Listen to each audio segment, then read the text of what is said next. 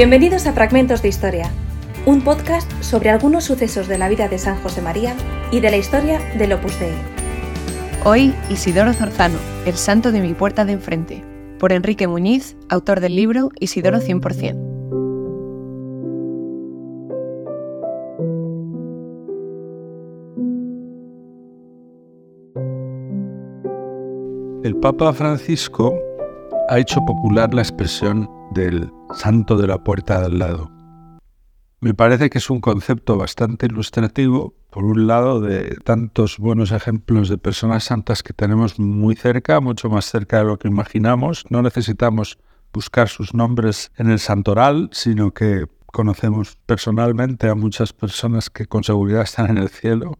Y también, por otro, la expresión del santo de la puerta al lado eh, es, una llamada a, cada uno a buscar la santidad en las oportunidades ordinarias que nos ofrece la vida, sin buscar, pues eso, fabulosas oportunidades extraordinarias que raramente se presentan. El caso es que en la introducción de mi libro, yo estoy aquí hablando de Isidoro Zorzano porque soy autor de un libro titulado Isidoro 100%, ahí hablo del santo de mi puerta de enfrente, no, no de la de al lado, y explico que Isidoro vivió en la casa en la que yo vivo ahora y ocupó precisamente la habitación que está enfrente de la mía. No lo hago solo para presumir, que también, sino también para introducir unas consideraciones sobre las muchas personas que tienen motivos para sentir que Isidoro es su santo de la puerta de al lado, para sentir que son cercanos. Y pongo ejemplos de que pueden sentirse cercanos a él sus paisanos de Buenos Aires y con más motivo los, los vecinos de la avenida Corrientes con Riobamba, que además de ser la patria chica del tango, es el lugar donde nació Isidoro, o, o los que frecuentan la parroquia de San Alberto Magno en Vallecas, en Madrid, que es donde están sus restos, todos los malagueños, porque en Málaga eh, trabajó como profesor y como ingeniero y pasó unos años muy importantes de su vida, aparte de recorrer toda la provincia de Málaga y sus aledaños con la sociedad excursionista que estaba metido en la directiva. También allí se empeñó en muchas actividades de voluntariado. Todos los que hacen voluntariado pues tienen motivos para sentir una cercanía con Isidoro. En fin, y no digamos ya todos los que los trabajadores de ferrocarriles, sus colegas. Pero en fin, esto es una parte. También hay muchos otros motivos para sentirse cercanos a él. Era migrante, tanto en Argentina por ser hijo de españoles como en España por haber nacido en Argentina. Y creo que estos son realidades muy actuales.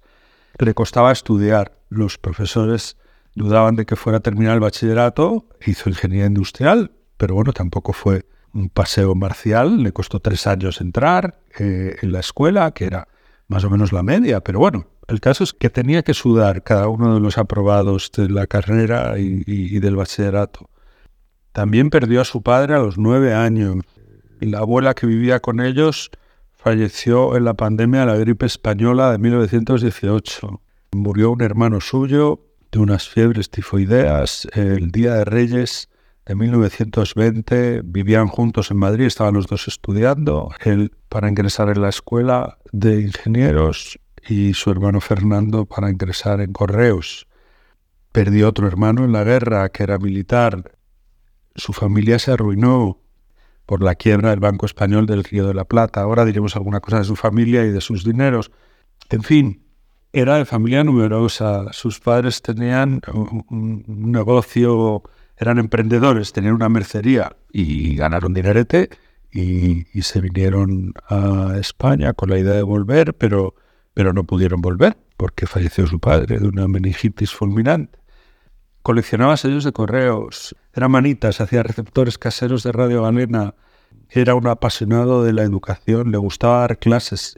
No sé cuánto me dará tiempo a contar, pero las daba muy bien. Era riguroso y muy ingeniero para llevar la contabilidad de su casa y, y la del Opus Dei. Era bajito, medía 1,63 al tallarse en 1923 usaba gafas, en fin, y murió de un cáncer en 1943, poco antes de cumplir los 41 años. No sé si me he alargado demasiado en los motivos que se pueden tener para sentir que Isidoro es un santo de la puerta del lado. Voy a intentar hablar de tres cosas, tres temas. Su vocación al Opus Dei, su preocupación por los demás y su optimismo. Vamos allá. Isidoro es el primero del Opus Dei. Bueno, propiamente el primero es San José María. Incluso hay dos más. Muestran su disponibilidad para seguir adelante con su vocación al Opus Dei antes que Isidoro, son José Romeo y don Norberto Rodríguez. Pero bueno, por distintos motivos no siguen adelante. Isidoro es el primero que persevera en su vocación hasta el final. Creo que es muy interesante situar en su contexto la vocación de Isidoro, que fue compañero de bachillerato del fundador del Opus Dei. Ambos nacieron en 1902. San José María en Barbastro, Isidoro en Buenos Aires.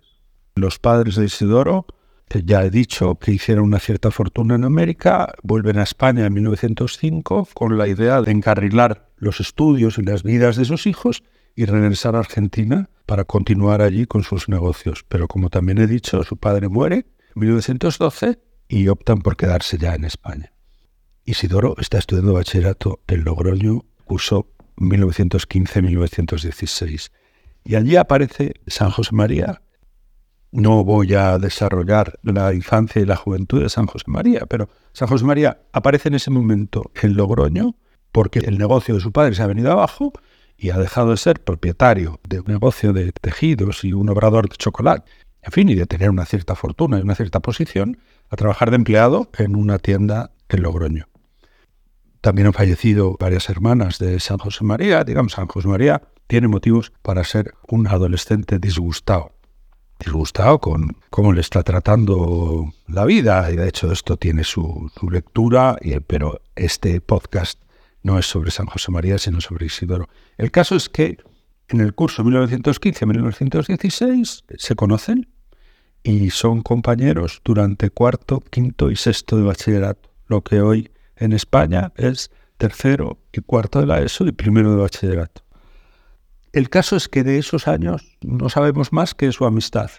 Probablemente serían amigas también las madres y, sería muy interesante tener el testimonio de, la madre Isidoro, de la madre de San José María sobre el otro, ¿no? Pues cómo pues, les satisfacía el que fueran amigos y planes que, que pudieran pensar para el futuro de ambos, etcétera si accedían o no eh, a la nevera de la casa del otro, que esta es la señal de incorporación total a una familia, de un amigo, de un hijo. El caso es que en 1918 sus vidas se separan. San José María se va a Zaragoza al seminario y a hacer derecho. Isidoro se va a Madrid a hacer industriales o a intentar entrar en la escuela, que ya hemos dicho que le lleva un tiempo.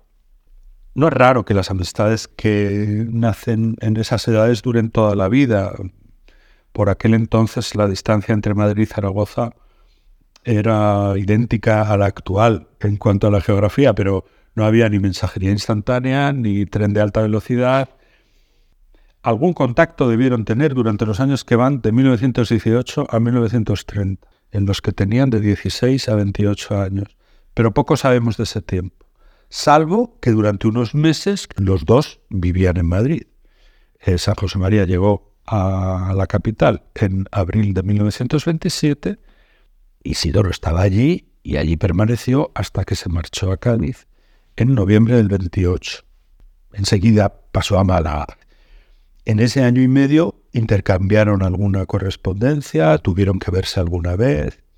Pero en fin, el caso es que llegamos a 1930, cuando los dos tienen ya 28 años. Isidoro está en Málaga, trabaja como ingeniero de ferrocarriles, pero tiene una inquietud, tiene dudas. Algunos dicen que le va a hacer cura, tiene muy claro que quiere ser ingeniero, aunque no congenia con su jefe y los ferrocarriles andaluces no van muy bien, como se verá enseguida, porque, bueno, los, absorben otros ferrocarriles y enseguida surge Renfe que unifica todos los ferrocarriles españoles.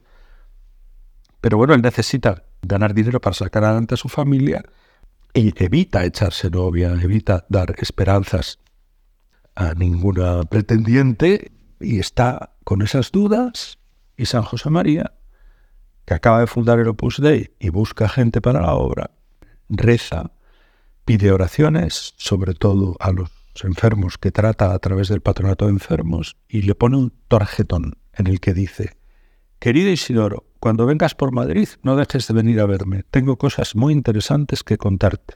Un abrazo de tu buen amigo. El tarjetón se lo manda a través de su madre. Su madre vivía en Madrid y le hace llegar el tarjetón a Isidoro. Isidoro responde. Espero ir pronto a esa, se refiere a, la capital, a Madrid. Tal vez a fin de mes, en cuyo caso ni que decir tiene que mi primera visita será para ti. El 24 de agosto de 1930, día de San Bartolomé, Isidoro viene a Madrid y, bueno, y en unas circunstancias llenas de casualidades, se encuentran. Llenas de casualidades porque Isidoro va al patronato de enfermos, ahí no está San José María. Se va a dar una vuelta, San José María está en otro sitio y sin saber muy bien por qué va hacia el patronato.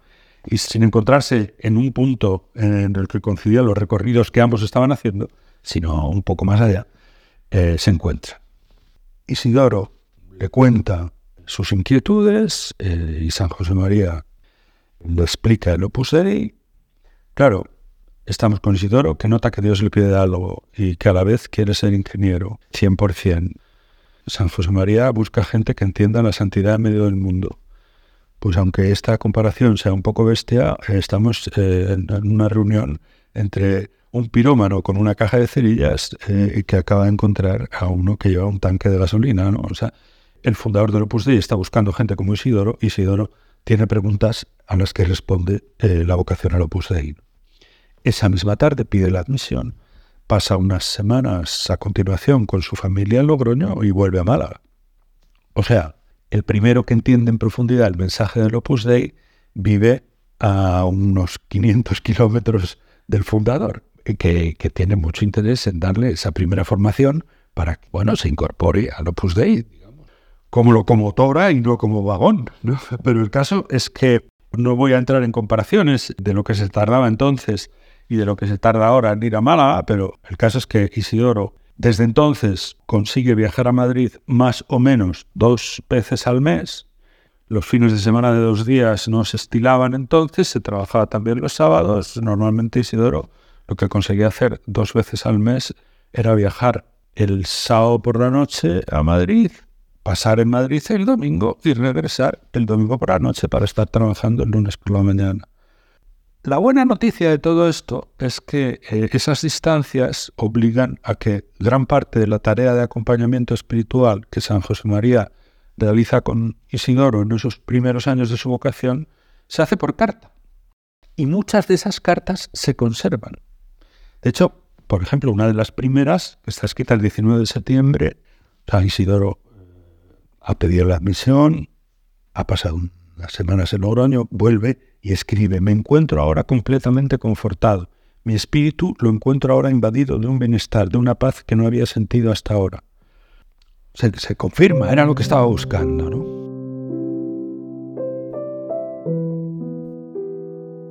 A continuación, correspondería hacer la descripción de las muchas aventuras en las que se mete Isidoro en Málaga, en las que ya estaba metido en parte, pero es secretario de la Asociación de Ingenieros Industriales. Eh, proyecta una central eléctrica en el pueblo de Frigiliana para resolver un problema del pueblo y de unos amigos que tienen una fábrica de miel de caña. También forma parte de la primera Junta de Acción Católica, impulsa la Federación de Estudiantes Católicos, de la que es presidente honorario enseguida, y también relacionado con la quema de conventos eh, de abril del 31, que fue un episodio especialmente dramático en Málaga.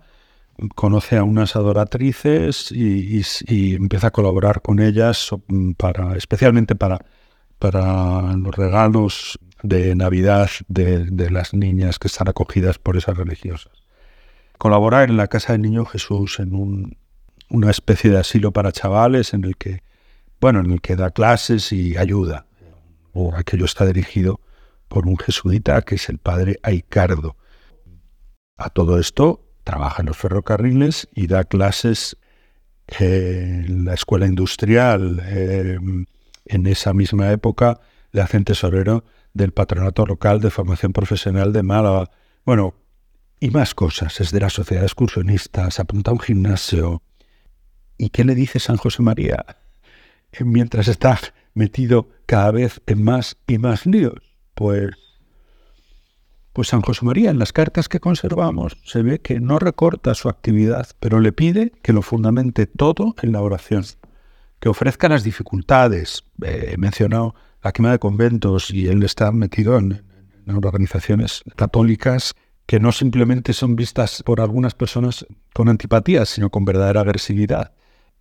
Le dice que sea constante lo que se propone, que procure comulgar a diario. En fin, también eh, creo que esto, digamos, consta que Isidoro tuvo una notable devoción a la Eucaristía y de hecho, siendo niño, consiguió recibir la primera comunión antes de lo que le tocaba. Pero el hecho es que en 1930, cuando pide la misa en el Opus Dei, iba a misa los domingos y punto. Y que hasta finales del 31 no hablan las cartas de la comunión diaria.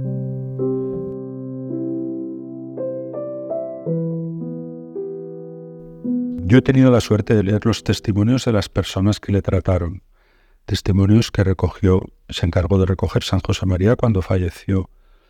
Llama la atención cómo unos y otros se refieren a los detalles de servicio que tuvo con ellos. Daba clases particulares a sus sobrinos, se ponía el mono para ayudar a los obreros de los ferrocarriles, algo muy poco frecuente en un ingeniero. Preparaba a los que estaban haciendo tesis doctorales y oposiciones académicas, les preparaba los gráficos para sus trabajos. A los de letras que estaban en situaciones parecidas, les limpiaba los zapatos para que se presentasen ante el tribunal de una manera aceptable. Durante la guerra civil visitaba a unos y a otros, incluso a los que estaban en prisión, se encargaba de la instalación de los centros de la obra, de, buscar fontaneros, electricistas, carpinteros, proveedores de distinto tipo. Luego hay anécdotas pequeñas de encargarse de una gestión funeraria de la novia de un amigo que tenía que ir a recoger los restos, no sé si de su madre, de su abuela, y Isidoro es el que bueno, o de ir a recoger a la estación a la familia de unos vecinos que vienen de lejos y hay que acercarles, en fin.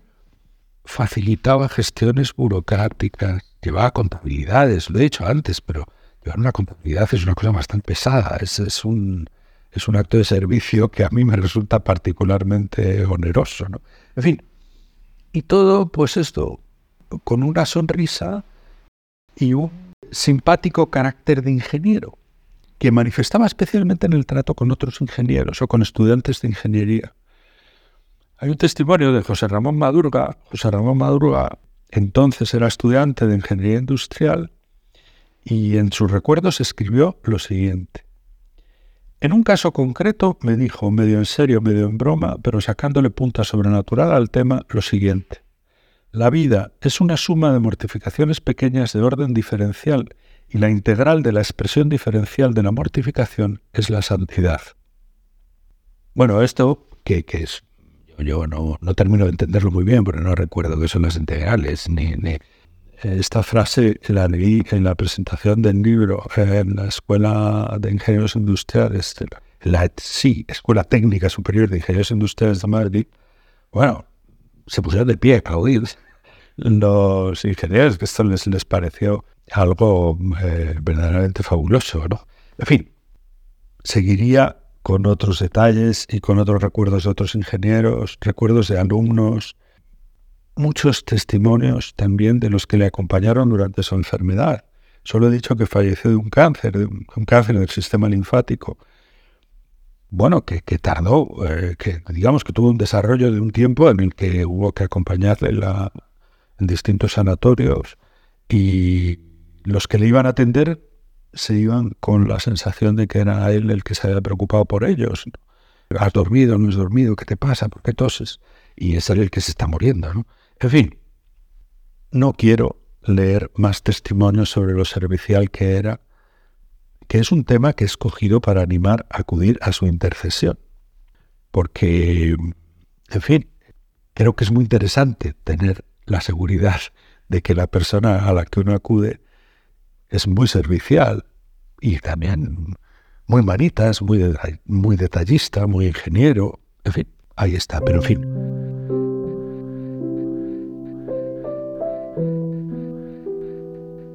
He dicho que iba a decir también algo sobre su optimismo y, y un trato es un trato, lo dejamos ahí. Y digo sobre el optimismo solamente un recuerdo. Un recuerdo, un testimonio de estos que he dicho que se recogieron cuando falleció, es el testimonio de Eduardo Alastrue. Eduardo es de los que estuvieron alojados con el fundador del Opus Dei y la delegación de Honduras y que la segunda mitad del, del 1938 él y alguno más, entre ellos don Álvaro del Portillo, dejaron la negación de Honduras con la intención de alistarse en el ejército republicano para ser destinados al frente y pasarse al otro bando. Bien, esto, el caso es que estamos en esa situación y Eduardo tiene el siguiente recuerdo. Isidoro venía a comer con nosotros al cuartel en los días que pasamos en Madrid, ya fuera de la embajada, pendientes de nuestra incorporación al ejército. Una tarde nos tocó comer en el cuartel que había frente a la Basílica de Atocha, en el Pacífico, y volvimos los dos solos hacia el centro, dando un largo paseo por la calle de Alfonso XII. Comentábamos los desastres y las ventajas de la guerra, e Isidoro empezó a hacer el recuento de los bienes que nos traía y nos había traído. La veía de un modo totalmente sobrenatural como una oportunidad magnífica que Dios nos deparaba para santificarnos y lleno de alegría iba enumerando las virtudes, sobre todo la caridad y unión fraterna, que con aquellas circunstancias y por la bondad de Dios se afirmaban en nosotros. Cuando llegamos a casa recuerdo que estábamos rebosantes de alegría y dábamos gracias interiormente a Dios de todo corazón por tantos regalos como nos colmaba en aquel tiempo. Estas conversaciones sobrenaturales, hablando de Dios, de la obra y sus rangos principales, del futuro del Opus Dei, eran muy frecuentes entre nosotros. Nos encendían de entusiasmo y alegría y agradecimiento a Dios y nos elevaban muy por encima de las dificultades y peligros que nos rodeaban. Isidoro las aprovechaba a menudo y las circunstancias se prestaban a que estuviesen llenas de naturalidad. Al comentar las cosas grandes que presenciábamos ya y que nos esperaban, recuerdo que repetía a menudo, como no pudiendo expresar de otro modo su admiración. Es admirable, es extraordinario. Este es el recuerdo de Eduardo y bueno, yo tengo que terminar y no quiero hacerlo sin animar a profundizar en la vida de Isidoro. Es muy fácil encontrar mi libro, que está disponible gratis en audio y en formatos electrónicos Ahí también se enlaza una biografía más amplia que escribió don José Miguel Perosaz y, y un vídeo muy bueno sobre él que está en YouTube.